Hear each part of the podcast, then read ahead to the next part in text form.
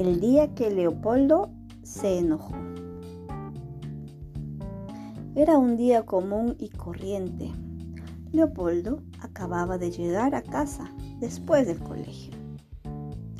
Se dirigió directamente a la tele. Daban chanchos animados. No, jovencito, dijo la mamá de Leopoldo, no antes de ordenar tu habitación.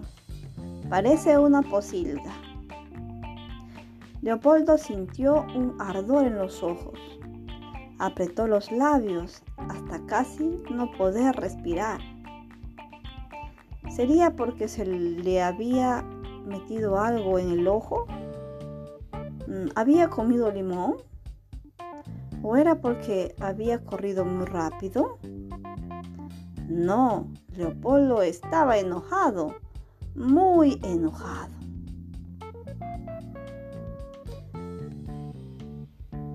Vamos, mueva los jamones, dijo su mamá. Leopoldo subió la, a su habitación. Pisó fuerte las escalones. Leopoldo cerró la puerta con un golpe y pateó su auto favorito. Mamá tonta, murmuró para sí. Me voy de la casa, dijo Leopoldo. Haya ella. Leopoldo arregló su mochila con las cosas más necesarias. Entonces bajó las escaleras, despacio y sin hacer ruido. Su mamá estaba acostada en el sofá, en la sala de estar. Dormía una siesta y roncaba un poco. Leopoldo cerró, cerró con cuidado la puerta principal y salió al gran mundo. Nunca más quería ver a su mamá. Leopoldo pensó en su mamá y en lo triste que se pondría cuando se diera cuenta de que él ya no estaba. No más besos y abrazos de su, Leopoldo. Ningún Leopoldito para compartir un juego de chancho inflado.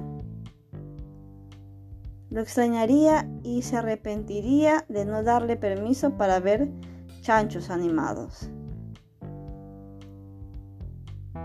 Llorando de preocupación, su mamá llamaría a la policía. Quizás ya estaba buscándolo, pensó Leopoldo.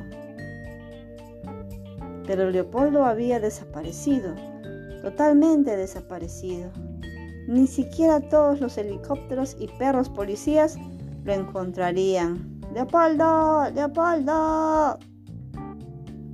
¿Y qué dirían en el colegio cuando la mamá de Leopoldo explicara por qué su puesto estaba vacío? Quizás su mamá ya estaba en la tele preguntando a todo el mundo si habían visto a su Leopoldito.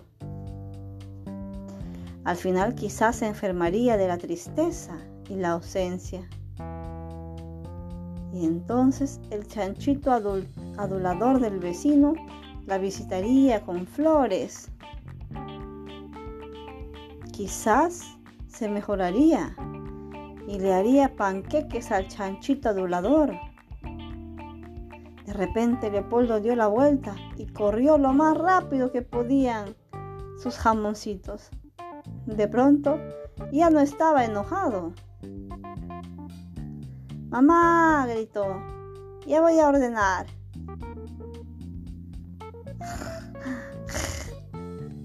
Entre sonrisas y gruñidos, la mamá de Leopoldo se despertó de su siesta. Ah, ¿eres tú, Leopoldito? Sí, dijo Leopoldo. Es tu querido Leopoldito.